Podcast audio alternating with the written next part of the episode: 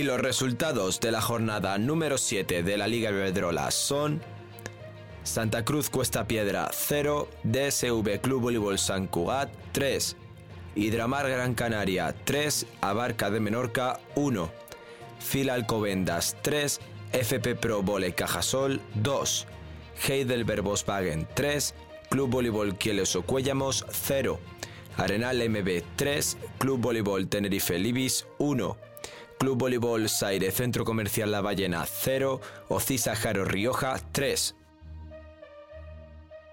Y los resultados de la jornada número 8 de la Liga Iberdrola son Ocisa Jaro Rioja Voley 3, Santa Cruz Cuesta Piedra 0, Club Voleibol Tenerife Libis 3, Club Voleibol Saire Centro Comercial La Ballena 0, Club Voleibol Quielos o Cuellamos 2, Arenal MB 3, FP Pro Volley Cajasol 2, Heidelberg Volkswagen 3, Abarca de Menorca 3, Fila Alcobendas 0, DSV Club Voleibol San Cugat 1, Hidramar Gran Canaria 3. Y los resultados de la jornada número 7 de la Superliga Masculina son Unicaja Costa de Almería 3, Club Voleibol San Roque 0, Cisneros Alter Tenerife 3, Voley Villena Petrer 1, Grupo Ercesoria 3, Club Voley Palma 2, Conecta Balear Club Voleibol Manacor 3, UPV Leleman Conqueridor 1, Arenal MB 3, Pamesa Teruel Voleibol 1, Club Voleibol Guaguas 3, Club Voleibol Melilla 1. Y los resultados de la jornada número 8 de la Superliga Masculina son Club Voleibol Melilla 0, Unicaja Costa de Almería 3, Pamesa Teruel Voleibol 0, Club Voleibol Guaguas 3, UPV Leleman Conqueridor 2, Arenal MB 3, Club Voley Palma 1, Conecta Balear Club Voleibol Manacor 3, Voley Villena Petrer 1, Grupo Erces Soria 3, Club Voleibol San Roque 2, Cisneros Alter Tenerife 3. ¿Qué tal chicos? ¿Cómo está ese banquillo desde casa? Bueno, es- la semana pasada no ha habido programa, pero ahora venimos más fuertes que nunca, la verdad. Eh, como sabemos, hemos cambiado el día. Ahora son los viernes a las 4, antes eran los miércoles. Eh, hay que recordarlo porque la gente ya sabemos que se, Sí, se despista. Y bueno, siempre en YouTube, pero ¿dónde también? A ver, obviamente, pues como todo el mundo debería saber, lo tenemos en Spotify, en Apple Podcast, en Amazon Music. Amazon Es, es que- es que se olvida. Amazon. tío, Es- Hay tantos sitios. hay tantos sitios donde es una está. maravilla, es una maravilla. Y bueno, pues aquí Aaron Balbuena como compañero de juego Raúl Ruiz y en el apoyo del bloqueo, Denis Guimpú. O sea, Hemos hecho un nuevo fichaje. un nuevo fichaje, lógicamente. Un máquina. Y bueno, pues eh, hoy hemos traído un tío de 10, creo yo. Yo te diría de 20. De 20, sí, sí, sí, de 20, de 20. De 20, sea- para- de 20 en cada pierna, el pobre. No, hombre. Y pues nada, pues con todos ustedes, Miguel del Amo. Buenas a todos. ¿Qué tal? ¿Qué tal la mañana? Nada, bien. Bueno, mañana el partido, que estamos ahí en el hotel, vídeo, el entreno, pero bueno. La vida del, la vida del famoso, ¿no? Por lo que veo. De famoso no, de jugador. De jugador, ¿no? Dep- Depende de la ciudad. Yo me imagino, ¿no? Porque al fin y al cabo en algunos sitios eres más top que en otros donde te conozcan más. Sí, también donde haya jugado. Por ejemplo, estuve aquí un año en Teruel, entonces quieras que. Claro, aquí- por la calle y algunos, hostia, como tú jugabas y tal, igual, cuando tú eras más joven. Digo, cuando eras más joven tú. Qué bueno, qué bueno. Pues nada, te vamos a preguntar lo que le preguntamos a todo el mundo, que es cómo llega el voleibol a tu vida. Fo, pues esa es buena porque viene de familia del día que nací. Del día que nací. Mi padre jugaba, jugaba en Madrid, yo nací en Madrid, aunque no parezca, ya ya, ya hemos hablado de esto, ¿no? que lo va sabiendo. Eh, y, mi pa- y justo salí del hospital, tal como nací, me metieron debajo de una canasta en Salesiano Atocha porque mi padre jugaba un partido, En el, pabellón súper chiquitito, en el propio club de salesianos. en el propio club de Salesiano Atocha. Jugaba, que antes jugaba en División de Honor y tal, jugaba mi padre ahí, y me metieron debajo de una canasta allí en el carrito de recién nacido. O sea, Yo iba, ya, iba ya enfocado. te imagino, te imagino en plan, sin, el, eh, sin cortar el condón umbilical, ya ahí en plan de el fetillo ya el pobre ahí debajo de la cancha. niño feillo recién nacido. Sí, sí. Así con las manitas. Sí, que luego la gente siempre dice, qué guapo. Y tú, ¿guapo de qué? ¿De qué es más feo? Pues eso, pues ahí estaba yo el feo, debajo de la canasta yo. Entonces, en plan, has comentado de que tu padre era un máquina, entonces. Mi padre jugó, llegó a jugar en División de Honor, en la selección junior. Mi hermano también ha jugado en Superliga, mi madre era entrenadora, o sea, al final me ha venido un poco de Cada de familia. sí o sí, tienes que jugar, veremos hasta dónde, pero jugar va a jugar. Yo creo, Raúl, que nos hemos equivocado en traerle a él y no a su padre. O a los dos. Bueno, los dos, Yo a los dos. sido más top. Toda- Hubiera sido más top. Todavía lo llamamos, ¿eh? Te paso el Hablando de llamar, ¿eh? Se- bueno, eso ya da para otro momento. Joder, pues bueno. qué pasada, la verdad, que te venga de familia, en plan de mola. Es como. A mí me gusta porque al final cuando... Yo creo que cuando tengamos nuestros hijos, Aaron va a ser eso, ¿no? En plan, van a vivir en un ambiente de volei que nosotros no hemos tenido realmente. Eso a sí. nosotros nos pilla un poco de rebote. Yo siempre hago una broma Verás. muy buena. Cuando termino de comer y tengo la panza llena, le digo de broma a los amigos, mira, toca, toca, toca. Y hago, pom. Y le digo, es opuesto, como su padre, su primer remate, no sé qué. Pues yo ojalá que me he embarazado para empezar ya ahí a formarle al pobre, ¿sabes? Qué Madre bueno, mía. qué bueno. Pues es súper guay, en verdad, tío. Yo qué sé, tener un padre, un, o sea, un pa- tener un padre. Es tener un padre a secas ya, ¿sabes? No, es un sueño que, que, que muchos querrían. No, pero eh, tener una persona, eh, como, ¿cómo decirlo?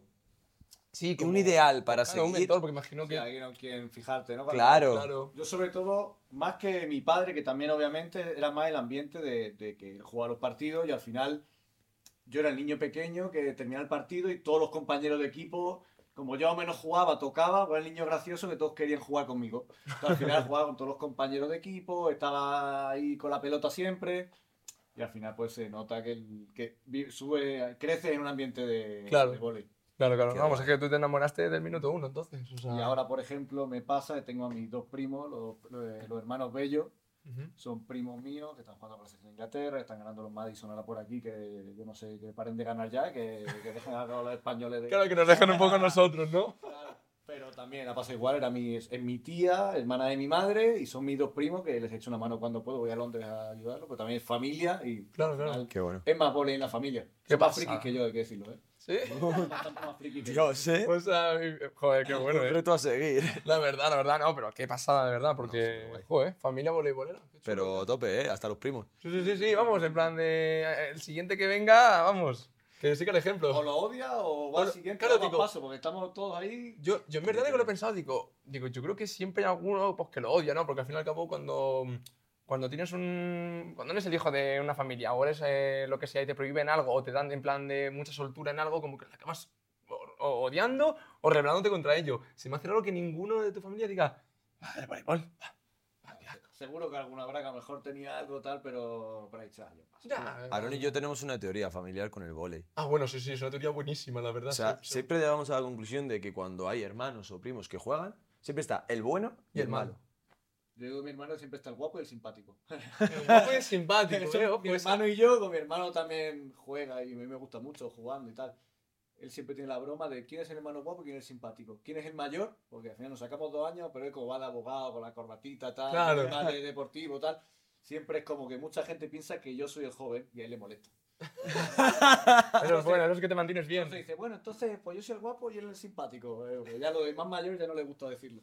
Qué bueno, qué bueno. No, pero es verdad que esa teoría es que es vital. O sea, yo, mira, yo tengo una hermana, saludos a ella, a Zara, pero es verdad que yo pienso de que yo soy el bueno y es la mala. Y siempre cuando entrenamos a alguno de nuestros jugadores o a alguna de las chicas, siempre pasa lo mismo, es como, no, de repente nos llega y dice, no, no, si es mi primo o es mi hermano. Y digo, "Pues, macho, ojalá hubieras cogido algo de, de él porque te Pero cuesta. lo que menos te esperas. La verdad. Y, y bueno, eh, ¿cómo supiste? Porque empezaste debajo de una canasta, ¿no? En plan con el mundo del volei. ¿En qué momento te diste cuenta de que podías jugar eh, profesionalmente? Pues no me di cuenta. O sea, fue viniendo, fue viniendo la verdad, porque desde jovencito empecé a ir con la selección de playa Hubo un año ya juvenil de primero que ya entrenaba con el equipo que había en Superliga en Málaga, que yo me había mudado a Málaga y ya entrenaba con el primer equipo, pero para mí seguía siendo un hobby, seguía siendo, pues yo en verano jugaba con mis amigos y en verano acabé con la selección, pero al final jugaba con uno que era amigo mío, el entrenador era de Málaga y al final era del mundillo mío, con lo cual era como todo en confianza. Y fue llegando, fue llegando, hasta que un año en Soria quedamos campeones de España Junior, bueno, juvenil en aquel momento, y me llamaron, me hicieron una oferta para, ir a Soria de segundo. Yo era juvenil de último año todavía, cuando arranqué ya, digamos, en el equipo completo en Superliga en Soria.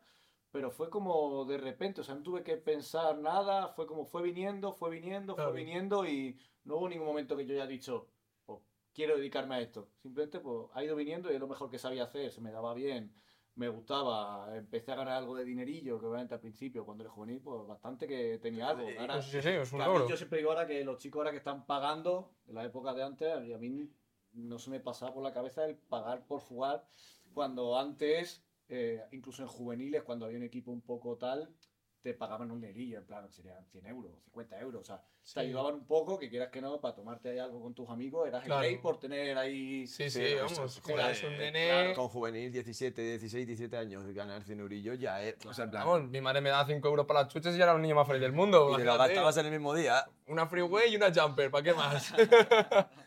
Uy, pues qué guay, o sea... Digo, me mola porque lo que dices tú, estabas dentro, pero tampoco eras consciente realmente, ¿no? Es como... Para nada. siempre era como los niños, que era como el niño bueno, digamos. Mm. Era, empecé que si era receptor, luego era colocador, luego era, un poco el bombero. lo que hacía falta en el equipo. el polivalente, ¿no? Claro, claro. Entonces, por ejemplo, yo me acuerdo jugando en Alevine, por ejemplo, un mini en Madrid, que de cuatro, ¿no? Pequeño. Al final había, recuerdo un punto perfectamente, mi hermano colocando, dos años más pequeño que yo. Mi hermano colocando, y yo ya cogía toda la cancha de Alevines, recibía, atacaba, hacía todo. Y los otros dos niños estaban así, los pobres, que, que claro, que ya es el momento que quieres que jueguen todo, pero es el momento que ya encima como niño quieres ganar.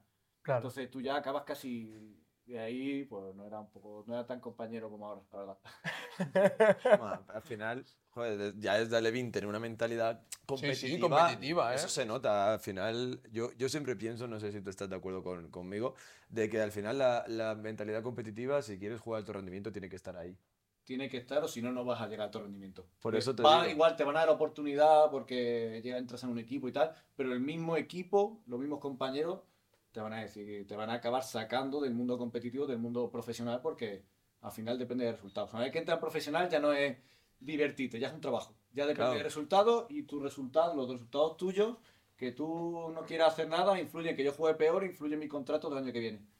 Entonces, y más como colocador, como colocador, ya ni te cuento. O sea, ya como a uno, uno se, no puede atacar bien, no esté cómodo y encima no quiera trabajar para mejorar esa, cosa, el atacante el año que viene a lo mejor coge un contrato más pequeño porque no se ha podido enseñar bien su juego.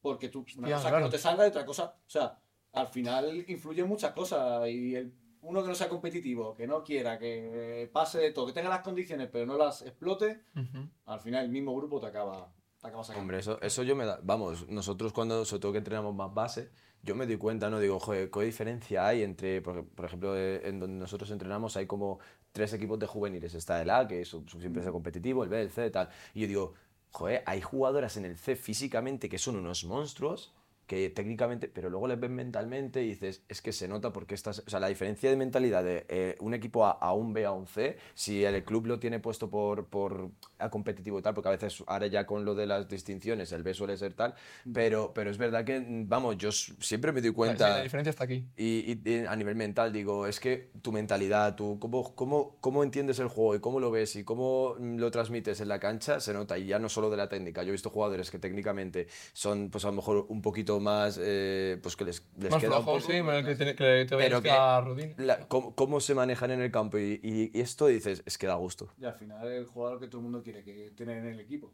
El que se mata, el que todo entrenador de base o de, rendimiento quiere tener en el equipo. Sí. El que tiene, el que es una estrella, que va de estrella y vamos moviendo el culito para al final ese no lo quiere nadie. Justo. No lo Además, y sobre todo los compañeros, porque lo que dices tú, dices, es que no entiendo por qué tengo que aguantar esta actitud, no... Claro, sobre todo cuando las cosas van mal. Cuando las cosas van bien, igual. Cuando no va bien, eso siempre. Cuando, va bien, te da igual todo porque va bien, pero cuando va mal, ahí ya. Se empiezan a ver las, las tretas, como quien dice. Justo.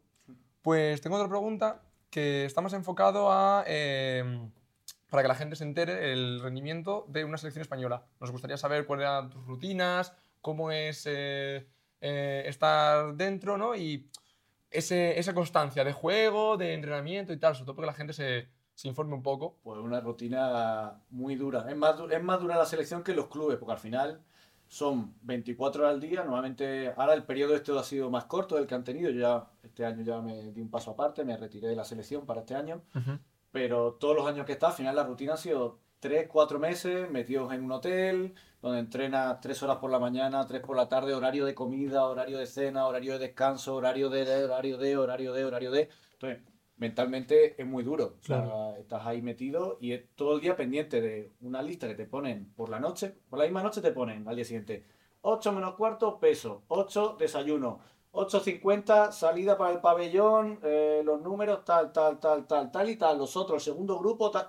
Desde las 8 de la mañana tienes todo el día planificado. Entonces, eh, en verano, que tienes tus amigos mandándote fotitos en la playa, que se han ido de fiesta, no sé qué, que sí. Eh, un montón de cosas por estar en la selección muchas cosas. Y, y, se hace duro, pero luego ves el resultado a nivel deportivo. O sea, por ejemplo, siempre está la polémica un poco de, no, es que la selección se cobra poco, no se cobra, tal, no sé, está la polémica esa. Y yo tengo una mentalidad un poco diferente, que es la que intento siempre dar a los jóvenes, que es, eh, no cobras en el momento, pero después tus contratos, al haber mejorado, estás invirtiendo en ti. Entonces, al haber mejorado, dentro de dos, tres, cuatro años, tu contrato seguro que va a ganar lo que no ha ganado ese verano. 100%. ¿Es una inversión en ti? Lo es. Que desde el principio dices, hostia, es que estoy en verano y me gustaría tener un poquito más, sobre todo cuando eres joven, ¿no? Cuando, claro. cuando ya tienes un contrato, pero los niños 18, 17, que están de la junior, que todavía están con el primer contrato, que entiendo que les cuesta un poco más en verano. Eh, si quieres llegar, hay que pasar por la selección. O sea, yo eso lo tengo, lo tengo muy claro. Que hay, hay condiciones mejorables, por supuesto, pero pensando individualmente como jugador, yo siempre recomiendo a los jóvenes ir, siempre. Exacto, es que es la, yo creo que es lo mejor, porque es lo que pasa siempre pues, con los artistas, con los músicos, con todas las profesiones. Lo que dices tú, ahora tal vez no hay tanto, pero si tú sigues y sigues y sigues y sigues, lo que dices tú, llegará un momento que esos contratos cambien porque tú has insistido y lo que dices tú, te estás metiendo esa caña. Yo creo que esa es, vamos, que chapo con lo que has dicho, porque yo creo que eso es ideal y que toda la gente debería debería pensar igual. La gente que lo que hace cuatro meses de verano, al final en España tenemos un verano muy largo, entre temporadas, ¿no? Al final de cuatro meses de ir a echar pachangas con tus amigos a la playa, a estar seis horas diarias con rendimiento, con tu entrenador, segundo entrenador, tu preparador físico, al final el trabajo se nota. Entonces, yo sé la teoría que muchos no me respaldan, pero yo... Claro, hay gente que nunca va a estar de acuerdo. Ha sido mi experiencia personal. Y, mira hasta dónde le ha llegado. En plan, para mí, yo estoy muy de acuerdo. O sea, al final siempre tengo las polémicas, tanto femenina como masculina. La selección se gana, como tú dices, pero yo al final lo digo. Vamos, a cualquiera a mi caso, yo creo que el tuyo igual, si algún día llamara a la selección o lo que fuera, es que no se podría, para mí no se podría rechazar por lo que tú dices, porque al final también igual como artista, como decía Aaron, eh, aunque imagínate un concierto en el Within Center de Madrid y eres telonero de una canción, pero sí telonero de una canción en el Within Center, ya tienes ese currículum, ¿sabes? Justo. Entonces, eh, o como entrenador, ser entrenador en el Guaguas, pues hombre, a lo mejor has sido un entrenador de una Levín, pero has sido entrenador en el Guaguas de una Levín. Claro. Mm, que no es lo mismo que mm, de Villa, Villafrondoso de izquierda, sí, ¿sabes? Sí, sí, sí. En plan... Tiene un nombre y el currículum al final... Marca el por nombre. Gracias, tenemos mucho el tema de, por nombre influye mucho a la hora de, de, dónde te van a coger, dónde no. Claro, claro. Mm. Pero, joder, esa mentalidad, tío, eh, o sea, se agradece gente así, ¿no? Y gente que haya vivido la experiencia, gente que haya estado ahí. Eh, y que te lo cuente de primera mano, ¿no? No sé, Aaron, yo la verdad que ha sido una, ha sido una charla que me ha llegado aquí. Es como cuando el profe está hablando justo de algo interesante y, ¿Y, tú, y, tú, y, tú, te callas. Le coges a Manolito y le dices, tío, déjame que está hablando. Estamos haciendo técnicas, pero eso me interesa. Eso me interesa, justo. Qué bueno, qué bueno. Pero, vamos, digo, quitando, quitando bueno de eso, bueno, es, eh, es duro, ¿no? Porque lo has dicho, que tienes un horario rajatabla y que tienes que seguir. Pero bueno, es como un trabajo de verano. Lo sigues para luego ver los resultados, al fin y al cabo. Evidentemente. Pero guay, guay, guay. Vamos, sí que tiene que ser un honor llevar al fin y al cabo la camiseta de tu país también para el juego. Sí, claro. Es, es una pasada, vamos. Al principio hay muchos que pesa la camiseta, obviamente. El momento de estar con el himno, que te ponen las primeras veces y luego te acaba acostumbrando y aún así acostumbrado y te, te piensa dónde estás, ¿eh? Y guay, qué guay. Pero las primeras veces juega nervioso. O sea, la selección los primeros días, hay pocos jugadores que ellos te dirán que han jugado bien. Pues al final yo jugaba nervioso. De hecho, yo fui una primera época en 2010, 2011, y fui una primera época. Yo jugaba, ahí me decían, no, va a ser el titular, tal, ¿eh? ya en el autobús iba ya, temblando. sudando. Que me gusta esos nervios, esa tensión. Si no están, el día que no estén esos nervios de antes de partido, acabaré dejando el volei. Porque es como que no te motiva algo. tienen que estar esos nervios, pero ahí va un poco sobrepasado. Iba un poco sobrepasado porque es una responsabilidad muy grande. Está siendo el colocador de toda la gente que juega vóley en España. Es una responsabilidad grande para Es grande, la gente que lleva detrás. Y, y menos mal que no tenemos himno, porque si tuviéramos himno estaríais nerviosos cantando en plan. "Ah, Hola. Y bueno, hablando un poco de esos nervios, etcétera, cuéntanos un poquito cómo fue tu experiencia en el último europeo que jugaste. El último que jugué, pues la verdad que ahí ya eh, empezó jugando, ya fui con Ángel Trinidad, ya estaba Ángel Trinidad, ya ese europeo lo jugó él. Yo estuve más apoyando desde el banquillo, salía bastante, pero estuve ahí. Y fue un, un papel un poco más secundario, menos en un partido, que encima nos jugamos bastante, jugamos con Serbia. Y pues a Miguel, ¿quién era en ese momento? ¿Fernando Muñoz era? Fernando Muñoz era entrenador. Jugamos con Serbia, eh, que en teoría, de hecho, de, creo que eran subcampeones de Europa o tal, no sé qué. Nos jugaban, era un partido que en teoría íbamos a, se debería perder, ¿no? Dentro de lo que, Sí, o sea, tú sacas unas y estadísticas. de repente dijo, pues todos los suplentes para adentro, empezamos con todos los que no han jugado los días anteriores y tal. Y acabamos haciéndole un partidazo a Serbia el día de mi cumpleaños. ¡Qué bueno! café, Me vinieron con un ramo de flores, no sé qué. Yo me acuerdo siempre de mi madre, me cuenta, estaba viendo, eh, me estaba viendo el partido por la tele y veía al entrenador de Serbia, nada más que mirando papeles, porque empezamos ganando el primer set, le igualamos, el partido fue Yo vi, 3-1, vi ese partido. vi ese 3-1, partido. pero súper igualado, hicimos un partidazo, Colito hizo un partidazo, me acuerdo, y era como, "¿Y- pero estos no han salido, y el Sí, nervioso, ¿Esto qué? preguntándole al segundo, y esto de, pero, y estos que no han jugado antes, ¿dónde están? No han dicho nada. qué bueno. ¿Y qué? ¿Y qué? Me acuerdo de eso y luego qué pasa, luego encima pasamos de grupo, eh, le ganamos, ¿quién fue? Alemania, que también era un partido inesperado, pero Alemania se nos dio, los últimos años se nos dio especialmente bien, le ganamos más veces que ellos a nosotros, y un equipo que en teoría estaba Arriba, más sí. top que nosotros, y, y tuvimos un cruce con Polonia.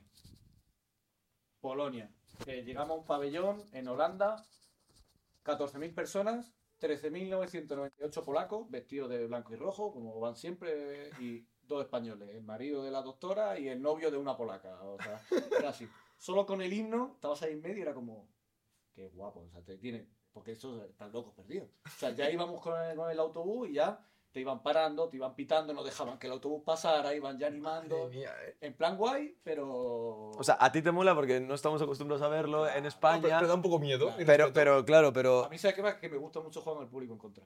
A mí es que, a mí es que eso me, me pone más, más en contra que a favor. Lo veo como que a favor, jugando en casa, es más responsabilidad y en contra. Eso es verdad. Ah, yo- cuanto yo más estoy me, igual que él. cuanto más me gritan, a mí yo más me crezco. O sea, que a mí. Claro. Eh, Qué bueno, escucha, qué yo soy bueno. igual como jugador. Pero qué bueno, qué bueno. O sea, yo recuerdo que ese europeo lo vi y vi el, bueno, el partido contra Polonia. eh, bueno, en fin. Pero, pero vi el partido de Serbia y dije como, ¿en qué momento? Porque ya ves, yo soy muy fan de la selección también y pues me sigo casi todos los partidos cuando puedo verlos. Entonces yo recuerdo el partido ese de Serbia que fue como, fue contra Serbia, no sé qué. De repente dije, ¿y este qué ha hecho con los cambios? dije, al final todos somos realistas y si seguimos el poli sabemos lo que podía haber pasado. Pero, pero fue increíble, fue increíble. O sea, un europeo que, wow, una locura. Qué chulo, qué pasa, la verdad. Y bueno, pues yo creo que ya hemos hablado mucho de volipista, que sabemos que, que eres la caña, pero luego también queremos hablar de voliplaya, porque desde chiquito también le estuviste dando y eh, sé que eres, algo- o sea, sé- sé que tienes un título súper top, pero no sé cuál es el más grande, porque la Wikipedia era una lista así de grande, No, ¿vale? no, sí, sí, O sea, sí. La Wikipedia cuando me viene a ti digo, digo, eh, tío, Son digo, medallas de oro, de bronce y de o plata. sea, Dije, vale, estoy tío. diciendo, pero ¿cuál es, qué, qué quieres saber? Bueno, en plan, hablemos de ahora de voliplaya, pero me gustaría saber primero cuál es tu logro más top. Hombre, pues el campeonato del mundo sub-21, obviamente es un, un triunfo que fue además, que fue viniendo con todos los partidos 2-1, todo peleado.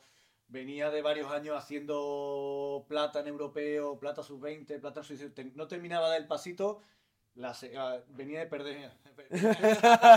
Qué épico. venía de perder una final que acabé llorando diciendo, me cago otra vez en la final, la he perdido, estaba ahí, que, que ya del, del estrés y los nervios acabé, acabé llorando. Y el ganar esa final fue, de hecho la anécdota es, último punto, ganamos, íbamos, el primer se fue igualado y el segundo íbamos como 20-13. Te la juega el saque ahí, dice, aquí soy el amo, si, si lo hago, y más siendo con la mentalidad de 18 años. Ace, terminamos, la pelota por ahí volando y yo empiezo a correr por alrededor del estadio. Mi compañero mirándome así como diciendo, ¿pero lo va a celebrar conmigo o no? Vino Lario, estaba ahí, me mira, yo ahí sacando y el tío así, yo corriendo por todo alrededor del estadio y él mirándome así como diciendo, ¿Pero lo va a celebrar conmigo o no? Y esa, esa me la guarda, o sea, cada vez que lo he visto me ha dicho, pero y, cabrón, que no lo celebraste conmigo, viniste más tarde, tal. no sé qué". Hombre, es que si acabas de hacer de leyes, pues yo lo veo entendible. Ah, me volví loco, yo me volví O sea, loco ver, es lo mejor, es lo mejor cuando Igual se me ponía a correr cada voltereta que a. Yo qué sé, me puede salir cualquier cosa, la verdad. Yo, a mí también me gusta ese, ese estilo y ese rollo porque yo, por ejemplo, hace poco gané un partido con mis infantiles que son en una escuela y lo gané y me tiré al suelo en plan ¡Vamos! Y claro, pues en plan de tú mismo dices, es que es una victoria es una victoria y te da igual cómo sea, es una victoria. Celébralo, vívelo, porque cuando- es tuya. Cuando eres competitivo y encima eh, cuando tú trabajas algo mucho en algo, tío, y, y sale bien y tú sabes que, joder, Sí, lo que hemos tienes- trabajado, el esfuerzo, el sacrificio y se ven los resultados, es que se te va la cabeza. Y es que es entendible, si eres, si eres competitivo y, y te gusta como competitivo, que yo al final, yo, mucha gente dice, joder, yo juego al voleibol para divertirme. Sí, sí, sí, yo juego al voleibol, pero yo me divierto compitiendo. Entonces digo, yo no, yo no puedo estar de risas en un partido si me estoy jugando algo, es que es mi, vamos, Qué bueno, qué bueno. Ah, yo, era, yo era muy competitivo y tengo una anécdota de infantiles. Mi madre era mi entrenadora y dice que en un partido que ganamos 3-2, yo me puse a llorar. De, la- de, de soltar el estrés, de, la- de las ganas que tenías ahí, de llorar cuando ganaba, de, de soltar el estrés al final del partido. O sea, no cuando perdía, que a lo mejor me cabreaba o lo que sea, Claro. de llorar cuando ganaba los partidos, esto así, con la tensión. Con la tensión. Qué bueno, qué bueno. Y bueno, pues digo, volviendo al volei playa, entonces, eh, claro, eh, tu padre te instruye, estás en volipista, pero ¿en qué momento se te ocurre ir a volei playa? ¿Y cómo, cómo llegó eso a tu vida también? Pues Playa fue como, yo nací en Madrid, pero con 12, 13 acabé en Málaga viviendo. Por Cuestiones familiares, acabé en Málaga y uno y entrenaba con el equipo cadete, yo era cadete de primer año, y, pero entrenaba ya con los juveniles, o sea, iba ya con los cadetes y con los juveniles iba de libero, de hecho, no iba ni de colocador, era cade- colocador en el cadete y libero en el juvenil. Y me vino un compañero, oye, tenemos ahí un grupito en la playa y te quieres venir allí en la playita y, y echa un rato con nosotros, Claro. tal. Y era todo gente más mayor que yo, gente del senior, tal, y, y acababa yo ganándolo a todos. Oye, mira, tal, no sé qué. Y resulta que el seleccionador que había en ese momento era de Málaga. Ya el primer año me llevan a la concentración, antes había concentración, bienvenido. Y estábamos, pues, Fran Marco, que está seleccionador ahora, estaba Javier Cara, y no, mira, que vas a ir con la selección ya del primer año, sabía que iba a ir con la, con la sub-18. Me faltaba mucho trabajo por entrenar, pero yo obviamente iba allí de cabeza. Iba allí, Mm. yo de jugar los torneos del barrio, de jugar allí, eh, pues acabé allí. uf, Qué una pasada, la verdad. Qué guay. Y bueno, yo, es que, yo soy un poquito hate del voliplaya, la verdad. No soy muy fan. no soy muy fan. O sea, me gusta, pero no me gusta. Es como amor-odio, ¿sabes? Como una relación tóxica. Digo, ¿y qué prefieres más? ¿Volipista o voliplaya? Si tuviera que hacerte decidir. ¿Sabes la de veces que he tenido que contestar a eso? ¿Sí? Y nunca sé la respuesta. Nunca.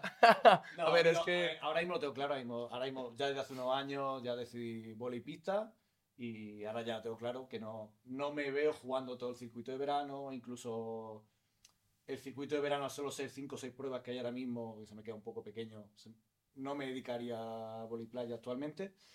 Pero sí que los años que, pues eso, yo después de ganar el Mundial, sacaba medalla del Sub-23, eh, tenía unos años ahí que era, tenía que decidir realmente, porque ya estaba a alto nivel, estaba ya jugando Superliga, pero sin ser un colocador muy allá, y estaba con la selección de playa, ganando medallas, y era un momento en el que o das el paso o... O sea, tenía que decidir, era Claro. un momento complicado.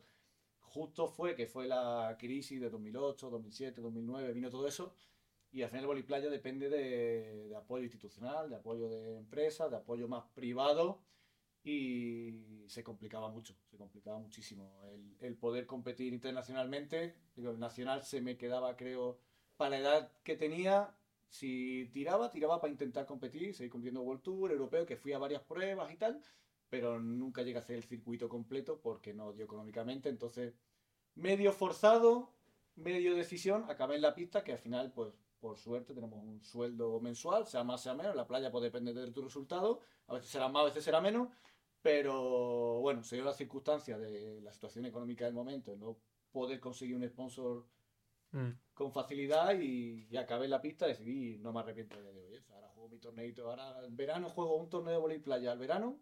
Normalmente suele ser el de Gran Canaria, que organiza la Federación Canaria, que me encanta cómo está organizado, que te sientes jugador, te sientes tal. Uno con mi hermano, a divertirme. A divertirme y ya está. que de momento nos divertimos, nos metimos una semi, el año, este año un quinto, o sea que la verdad que mi objetivo es ganar un partido, pero al final luego sé que no soy capaz de... luego estoy y pierdes, te cabreas un rato y... eh, si he quedado quinto, gente está entrenando todo el año, Claro. voy a seguir estando contento, pero ah, ahora mismo es eso, un torneo para recordarle un poco, divertirme con mi hermano, que se juega un poco más y listo. Bueno, Qué guay, Para divertirse siempre está bien, hombre. Y yo tengo una pregunta, hablando de tanto de, de pista como de, de voliplaya, ¿no? Eh, ¿Cuál ha sido, sobre todo en voliplaya, tu mejor compañero? ¿O con el que más tenías feeling o con el que...? Fo, pues la verdad que es que he, tenido muy diferentes y cada uno tenía su, su cosa, porque con Ino Lario, que es con el que hice el tema del campo del mundo y tal, pues tuve, tuve unos años muy buenos, éramos súper amigos, luego por lo típico, al final, lo de las 24, eso que hablábamos antes de la selección de pista, aquí es con una sola persona. Sea, es, como digo, es peor que una pareja en casa, porque al final tu pareja trabaja, tu novio trabaja, lo que sea, y tienes tiempo solo. Cuando tú viajas por ahí, vas 24 horas al día con la misma persona y al final, bueno, pues había unos roces ahí cuando tal, terminamos. Pero todo lo anterior, dice, bueno, de lujo.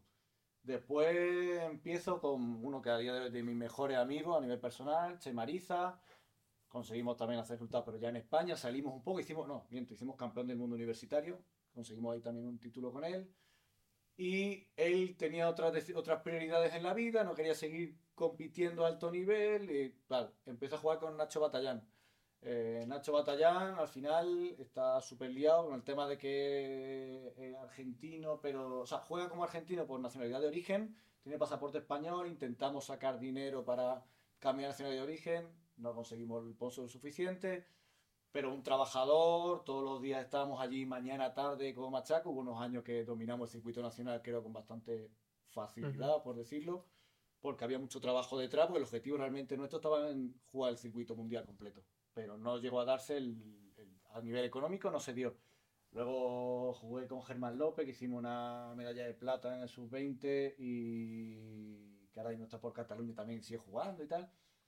Que a día de hoy es de mis mejores amigos. O sea, siguen siendo. Hay muchos que se han quedado siendo mis mejores amigos. Entonces, no te puedo decir uno solo porque si son. Están en mi grupo Que se, cerrado de se pon- amigos. se ponen celosos. Sí, no, no, es que- To- Todos han formado al Miguel que conocemos hoy en día. claro. Claro, qué bueno. Pero como jugador y todo ha cambiado, ¿eh? Al final, al principio, cuando eras más joven, pues, tío, típico que ahora ves la playa y me da esta vergüenza de que le echa la bronca al compañero, que parece con aspaviento, no sé qué.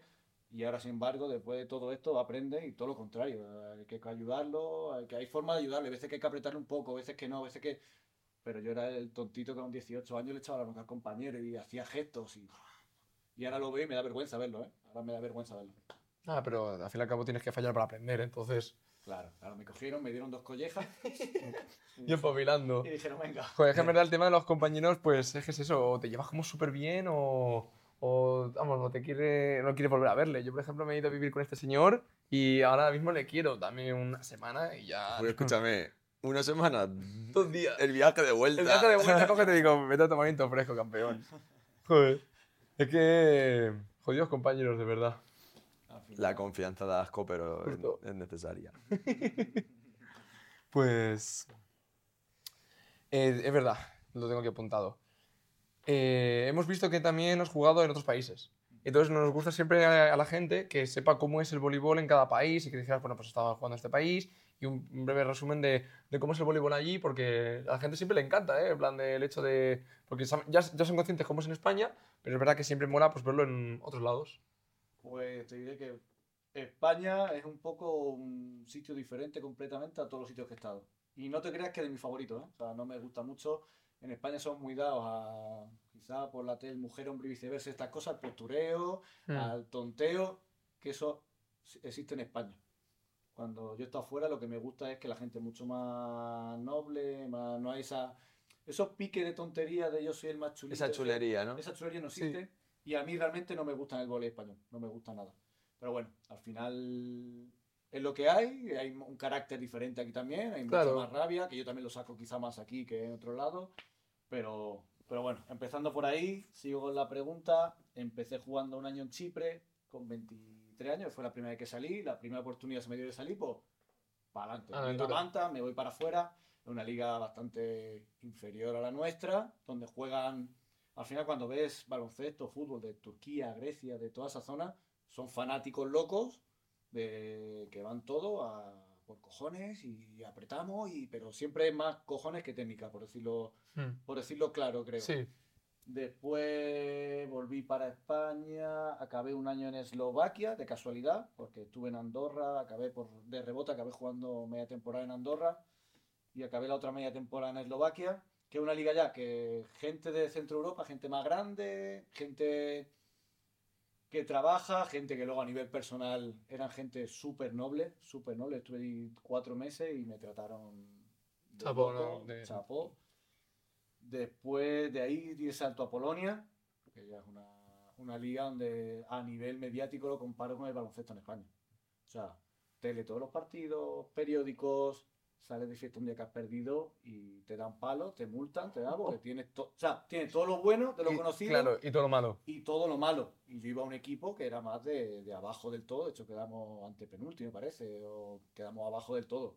Entonces, es una liga dura mentalmente, preciosa como jugador, porque hay jugadores top. Este año fueron campeones del mundo en Polonia, la primera vez. Aquello era una pasada a nivel mediático, a nivel de pabellones. Mi pabellón, a lo mejor de los que menos iba, iban 4.500, 5.000 todos los días. Y de los que menos iban, ¿eh? Me en la leche. Claro, por eso digo a, a nivel baloncesto en España, ¿no? que tenemos el baloncesto ahora, o sea, una, una pasada. Pero la gente sí era más, al final hay más estrellas, más ego, más tal.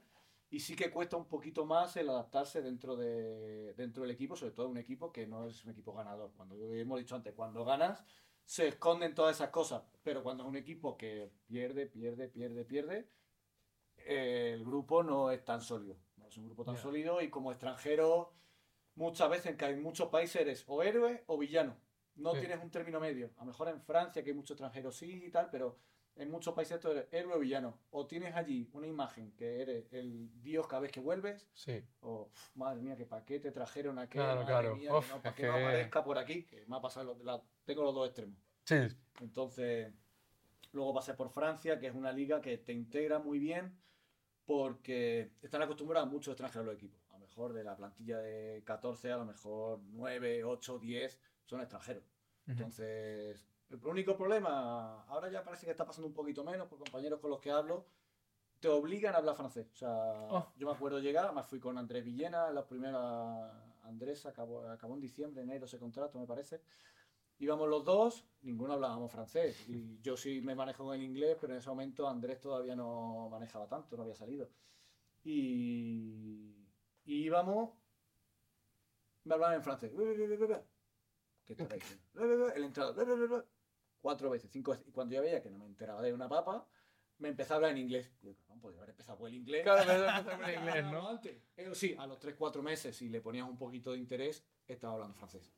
Ujú. Igual no francés de presidente del gobierno. Claro, pero te apañas, pero ¿no? para el día a día iba bien y tienes cosas con los sponsors que puedes incluso hablar, ponerte a hablar. no sé Sí, sí, el del Span English es Span English, el del francés es Span, French. es, que, no sé cómo decirlo. Increíble. Increíble. Spa French. Spa Acaba de inventarse el idioma. Seguro que sí, hombre. Y luego tengo República Checa, que es donde más años he estado, que he estado cuatro Sí, años. eso lo vimos. que allí, si me quieren con locura, de hecho ahora el partido de Champions para mí va a ser muy especial, que lo tenemos en mi grupo de Champions. De hecho han hecho ya allí carteles y promociones con, con vuelve Miguel, tal, no sé qué, la Federación Checa incluso en la página Federación, o sea, yo allí me siento súper querido. Y allí, por ejemplo, hablando del tema idioma, yo hablaba allí Chenglish. No, no. Intentaba hablar las cuatro palabras de checo que yo iba aprendiendo con el día a día. Para la gente, le, pa- a mí me parecía que hacía el ridículo, para la gente se reía y. Oh, parece, parece muy suave, muy dulce, tal, no sé qué. Pues seguiré intentando. porque- Estoy intentándolo, qué bueno. Así que Chenglish. allí estoy con el English, Qué bueno, te lo juro, qué Y ya bueno. me volví para Las Palmas y ya de momento no tengo pensado salir, pero bueno, Nunca se sabe. nunca se sabe. Joder. Y qué bueno, y de, pues, de todos los sitios donde has estado realmente, porque has visitado muchísimo Europa, has tenido campeonatos eh, internacionales también con la selección, has jugado aquí en España, de todas, se habrán cruzado millones de personas por tu lado. eh, ¿habría de- ¿Serías capaz de decirnos una persona que te haya marcado dentro del mundo del vóley, que te hizo hacer un clic? Todo el mundo, todo el mundo en el, como jugador, ya sea de voleibol o de cualquier deporte, yo creo que siempre tiene un clic, un, un momento de cambio. Pues igual soy contrario a la gente. Justo he tenido, justo he tenido esa conversación con, pues ya, al final yo ya voy estando más mayor, ¿no? Ya la gente, oye, pero tú vas a entrenador, no vas a entrenador. Y empezamos a hablar día con un compañero los tipos de entrenadores que hay o tal. Y yo siempre digo que por suerte, ver, por desgracia he tenido que cambiar mucho de equipo para seguir creciendo, pero por suerte he tenido buenos entrenadores tanto en la selección como en clubes. Y hay cosas de entrenador, habrá cosas de ti que me gusta esto, pues yo me he quedado con esa idea. Esto lo- Mm. de, de ti cogería esto, de ti cogería esto. Entonces, hay algunos entrenadores que a nivel mental me han cambiado un montón, otros que a nivel de juego me han cambiado mucho, otros que a nivel táctico, otros que a nivel de compañero. Entonces, si te digo una sola persona, te mentiría, la verdad. O sea, te puedo Mm. decir, te puedo decir 10, 15. Por suerte, creo que a nivel de mejora personal y mejora deportiva, he tenido esa suerte que mucha gente no puede tenerla y, y te diría 15. O sea, 15, 15. No, yo, yo me estoy fijando en que hay dos tipos de personas. Lo que, lo que dices tú, los que uno les hace clic y luego los que, pues dices tú, que cogen un poco de cada uno. Y eso también me mola. O sea, yo, por ejemplo, creo que no hay nadie que me haya hecho clic todavía. Pero sí que he cogido cosas de cada persona que he ido conociendo y, y la verdad es que, coño, pues que les quiero un montón. Al final, cuando, cuando tú coges cosas de diferentes personas, es porque tienes criterio propio para poder crear. ¿Me Sí, explico? yo diría que sí. Al final, eh, no te puedes cerrar solo a lo que diga una persona, tienes que tener un poco la mente abierta porque lo que, como tú dices, lo que te puede coger de aquí, me puede coger de aquí. Y a mí eso me gusta también mucho, porque tienes eso, tu criterio propio de decir, si yo ya sé un poco lo que estoy haciendo, estoy entendiendo el deporte que hago, ¿por qué me voy a...? te-?" Es como cuando vas a la universidad y te dice el, el profesor, toma, léete mi libro, y tú dices, sí, pero a lo mejor de lo que estoy es haciendo... Claro. O tengo que leer cinco libros. Claro, claro, en plan, es como la técnica, ¿no? Pues el flotante se coge más arriba o más abajo, sí, pero yo cogeré a lo mejor también donde más cómodo me sienta, técnicamente. Al final todo el mundo tiene su idea y su personalidad que como entrenador también habrá que poner en la cancha. O sea, tú no vas a ser entrenador como ha sido este o como el otro. Tú tienes tu parte. A lo mejor te parece, pero no vas a ser igual. Nada. Entonces, tú coges las ideas, las que te han gustado. Encima, como jugador tenemos la ventaja de, de- de haberlo tenido en tus carnes, el- cosas buenas y cosas malas, y te vas quedando con las cosas buenas y bueno, luego intentas ponerlo en base a tu personalidad, creo. Luego igual soy entrenador y soy el más cabrón del mundo y los machaco a todos y... Pero a día de hoy mi idea. Luego veremos si acabo entrenador y cómo. Pues ahora me gustaría hablar de un tema porque es muy gracioso. eh, eh, bueno, es muy gracioso para mí, porque para otros no, ¿sabes? Pero bueno, me tira el triple. No, el, el tema de que, bueno, tú ya eres consciente de que tienes una edad y no, eh, hay gente que, pues, que nos dice de que se siente mucho mejor ahora que cuando era más joven. Eh, no sé estás de acuerdo en eso, ¿sí? Totalmente. O sea, te sientes mucho mejor ahora que cuando, cuando Mucho eras mejor joven. porque ya sabes lo que tienes que hacer. Sobre todo como colocador, que no de- requiere tanto físico como un opuesto, por ejemplo. Eh, yo ya sé lo que tengo que hacer y tengo claro la idea de juego con la que quiero ir. Entonces, a la hora de preparar un partido se me hace más fácil. A la hora de estar en tu casa, te cuidas más, haces las pesas más a conciencia, comes más a conciencia, descansas más a conciencia. Y en lo físico, hace 4 o 5 años estaba diciendo, "Uf, a ver, me va a tocar acabar, que voy con las rodillas destrozadas Ujú. de, de- de ir con la selección, el compadre te lo pueden decir, de ir al saque y caerme. De, ir con las rodillas primer día de, de un periodo y ir a sacar en salto y pero si este pobre no puede ni moverse. Y ahora, sin embargo, toco madera, dolores cero. Esperemos que madera, porque no sé. Sí, no, no suena- a cristal no No, suena. a- a cristal no suena. Se rompe la mesa. A día de hoy dolores cero y estoy disfrutando el día a día y, y sabiendo lo que tienes que hacer, creo que cuidándote bien, si me hubiera cuidado como me cuido ahora en todos los aspectos, cuando tenía 20 a lo mejor pues, estaba en otro lado o vete tú a saber, pero Y, vamos, y, y- y crees, o sea, ¿crees que en plan de, mm, ¿cómo decirlo? Es que no se estructura la frase, pero como que, ¿hasta qué edad piensas que se puede jugar al vóley? ¿Me explico? En plan de, no, no como, o sea, bueno, No yo creo que se- hobby, sino hasta qué edad. ¿hasta, qué edad puedes jugar profesionalmente? Mira, a ¿Crees? es verdad que, que depende de la posición un poco, ¿no? Depende de la posición, de que tenga más desgaste o menos desgaste. Pero al final, ahora la, ha evolucionado mucho el tema físico y el tema alimentación, que lo tenemos en la sociedad, está como más implementado que hace 15 años. Entonces, cuando antes decían un 33, 34, hemos fichado es un, un tío mayor. Ahora mismo 33 me parece una edad perfecta para jugar. O sea, ahora mismo yo, estoy- yo tengo 38. Y ahora mismo, por un lado, pienso, hostia, 38 años, ya es mayor para jugar. Y por otro lado pienso, yo puedo seguir jugando si físicamente estoy así y disfruto el día a día, que al final es lo que me Mm. está a mí Sí. haciendo. ¿eh?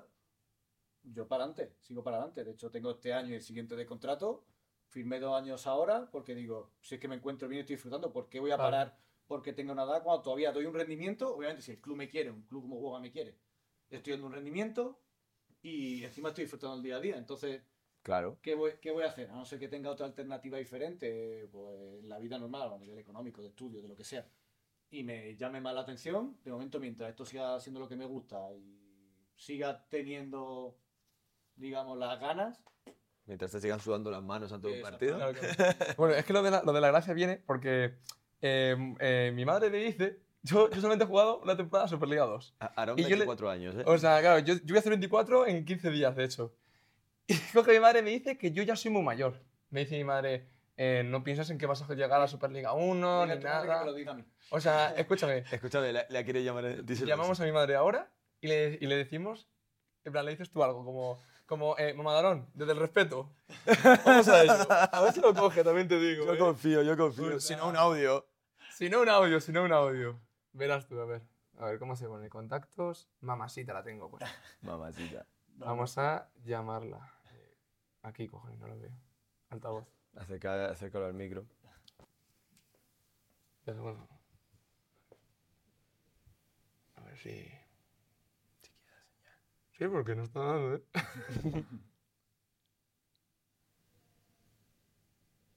Ya en el móvil, ¿no? Si no, llamo por WhatsApp. A ver. Esto no da, ¿eh? Esto no da ni siquiera, ¿eh? Toma, O sea, a ver, por espérate, WhatsApp. eh, vamos a llamar por WhatsApp. Es que es verdad que a Aaron la- le, me traían mucho con eso. Y, Te lo eh, juro, pero es constantemente, ¿eh? Que mamá, que yo te quiero, ¿eh? Pero. Pero porque al final también la gente lo compara mucho con el fútbol, yo creo, ¿no? Lo dice, no, es que si tú con... Porque el fútbol a todo... Porque yo soy muy futbolero, soy muy fan de todos los deportes, y te dicen lo típico, ¿no? De, no, tú con... Si con tre- 14 años no estás en el Madrid ya no vas a llegar alto. Y tú dices, a ver, no lo sé, no, no tiene por qué. Sí, gente que ha venido desde los Pedri y tal, no sé, que estaban en el Las Palmas B, C, que estaban en segunda B, y de repente en un año estaban en el Barça y en la selección ganando el campeonato del mundo. Claro, O claro. sea, hay excepciones, obviamente. Pero, pero es súper curioso. No me quiere, No, a ver, sí, si te está diciendo que no vas a llegar a, a Superliga. ¿Cómo dices que te va a querer? No, Mama- le un audio, sí, no, ahora. Pero Como no... luego me llama. Sí, pero nada, pero es eso, en plan, y en, y en voleibol la gente tiene esa mentalidad, no, no, si tú con 18 años no estás jugando ya en una sub-21, no, no tiene por qué realmente, o sea, sobre todo porque al final, como tú dices, tu momento más cúspide es ahora con 38 y tú dices, joder, es que vas aprendiendo, si no lo dejas y eres constante, vas, a- yo pienso que vas a acabar llegando, a lo mejor no ser campeón de la Superli- de Superliga, Sí, pero, pero, pa- para poder estar disfrutando y teniendo un sueldo por lo que te gusta, yo creo que sí. vivir de ello es, para mí es el momento del Yo- éxito. Yo creo que sí, pero bueno. Pues nada, como no lo coge, vamos a mandarle un audio. Hola mamá, ¿qué tal? ¿Cómo estás? Mira, estoy aquí junto a uno de los mejores jugadores de España, colocador, se llama Miguel. Te va a decir unas palabritas que tú siempre me dices que estoy ya muy mayor para competir, así que te va- él te va a decir unas palabritas. Pues, ah, no, Ah, no, no, no, estoy llamando. Ah, me está llamando, espérate, vamos a, vamos a cogerlo. Vamos a ver. Espera. Mamá. Eh, sube el volumen. Eh, bueno, es que te estaba mandando un audio justo. Eh, mira, estoy con uno de los mejores jugadores de España, colocador, se llama Miguel. Eh, te está escuchando ahora mismo. Tú siempre me dices que soy muy mayor, ¿no? Para competir ya. No, yo te digo que ya te hacer el arroz. Que se va a pasar arroz. Vale, vale, vale, pues. eh, Miguel, dile lo que tengas que decirle. que es- ese arroz lo quiero yo, 24 añitos que los pillara, ¿eh? Que yo- No, no, pero, vamos- pero vamos a ver, yo lo que se pide el arroz de ya ser profesional, que él puede seguir teniéndolo como hobby. Es lo que Vamos, que te dedica a las pachangas Sí, y... sí, sí. ¿Cuántos años tienes tú, Miguel? Yo, yo voy 38, pero mentalidad de 16, o sea que tampoco es que... 38 años, mamá. Y tú me dices que a mí se me ha pasado el arroz.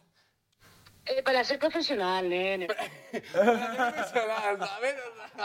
Te Increíble. quiero mucho, te quiero mucho. Bueno, mamá, solamente era eso, ¿vale? Te quiero mucho.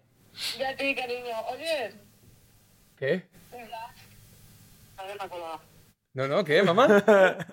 Estoy por tu barrio, no me puedes dar la llave. Mamá, estoy, estoy en Teruel ahora mismo eh, grabando un programa. Ay, Dios, mamá, te quiero. Ay, Aaron, Ay, las ay, llaves. no. Ay, Aaron, las llaves. Las llaves, Es que te- le, llevo, le tengo que dar las llaves y se me ha olvidado. Bueno, no se me ha olvidado, es que no he tenido tiempo, prácticamente. Ay, qué bueno, qué bueno. Qué las buen llaves. momento, te lo juro. Ay. Bueno, pues eh, va quedando lo último ya, ¿no? Sí, aquí, bueno, esta tarjeta ponía lo tuyo, que le mando un mensaje a mi madre, pero no es mi madre, es la tuya. Nada, o sea, eh, faltaría la pregunta del anterior entrevistado. eh, comentarle a qué equipo hay, que para eso hemos inventado un juego, ¿no? Dijimos. Sí. Y, eh, y que haga la pregunta para el siguiente entrevistado, que no sabes quién es, así que vete pensando. No hace falta que sea del mundo del boli, puede ser cualquier cosa para sacar las cosquillas o para echarnos las risas, como tú y yo veas. Así que, ¿qué ordenamos? Te dejo elegir a ti, tío. Vale, pues. Hoy te toca a ti. Venga, hoy me toca a mí. Em, hacemos la, la- la hacemos lo de para que, que se quede en uno de los equipos. Sí. Y luego ya, pues, el entrevistado y el no me, no me va a decir quién es el entrevistado, ¿no? No, así que vete pensando tranquilamente. Bueno, eh, Raúl y yo hemos pensado un juego para ver a qué equipo de los dos perteneces. Venga. Te vamos a decir tres. eh, bueno, no, dos. Dos verdades. Dos verdades y una mentira. mentira. Y tienes que adivinar, cu- en plan, cuál es la mentira. Venga. Las pensaste tú. ¿Cómo? Claro, porque yo el otro día estuvimos discutiendo de cuál era la. Ah, la- ah, bueno, ayer básicamente. Sí, ayer. Sí. No, no puedes tirar por ahí, en verdad, creo. Porque antes he hecho spoiler. No, por- sí, sí puedo tirar por ¿Sí? ahí. Vale, sí. vale. pues venga. Mi memoria de pez igual. Uh, uh. No, no, pero sí puedo tirar por ahí. Venga, va, pues A di. ver, bueno, me tienes que ayudar con una de ellas. Vale. Vale, ahí tengo dos frases, ¿vale? La primera es, Aaron y yo hemos entrenado con equipos de Superliga 2. La segunda es, eh, Aaron ha jugado de receptor en Superliga 2. Y la tercera pregunta es, ahí te dejo elegir a ti. Vale, espérate, porque estoy pensando cuáles son la verdad y cuál es de mentira. Es broma. Eh, eh, eh, eh. Vale. Bueno, no puede ser verdad. ¿Cómo? Creo las dos que he dicho pueden ser verdad. Ah, ya sí, sí, por eso. Estaba pensando. tengo que pensar cuál es la tal y, eso. Eh, Te una Te más. está echando humo ahora mismo, ¿eh? Vale, a ver. Lo estás poniendo fácil. Ya, eh, me- me acaba- parece que soy yo el entrevistado ahora, ahora mismo. sí, sí, ¿eh? o sea... Te lo juro. Es, es que me has pillado ahí un poquito frío. Vale, pues la otra es que. mm, Aaron ha jugado de central. o sea. En cualquier categoría. ¿Ya está? ¿Esas son las tres? Sí, por ejemplo. ¿Sí? Vale. Pues ya está. Vamos, vamos al descarte. Lo de Superliga 2, entre que había spoilers e informaciones externas que he tenido, esa es verdad. La primera es verdad. Vale, la Vale. primera es verdad. La Lo- primera o sea, que la de los dos hemos entrenado en Superliga 2. Superliga 2. Vale. Esa la cuento como verdad. Venga. O sea, ahora la diferencia es si eres, si eres central o receptor. Ahí está la diferencia. Antes he dicho de que jugaba. Pues con un balón sería facilísimo.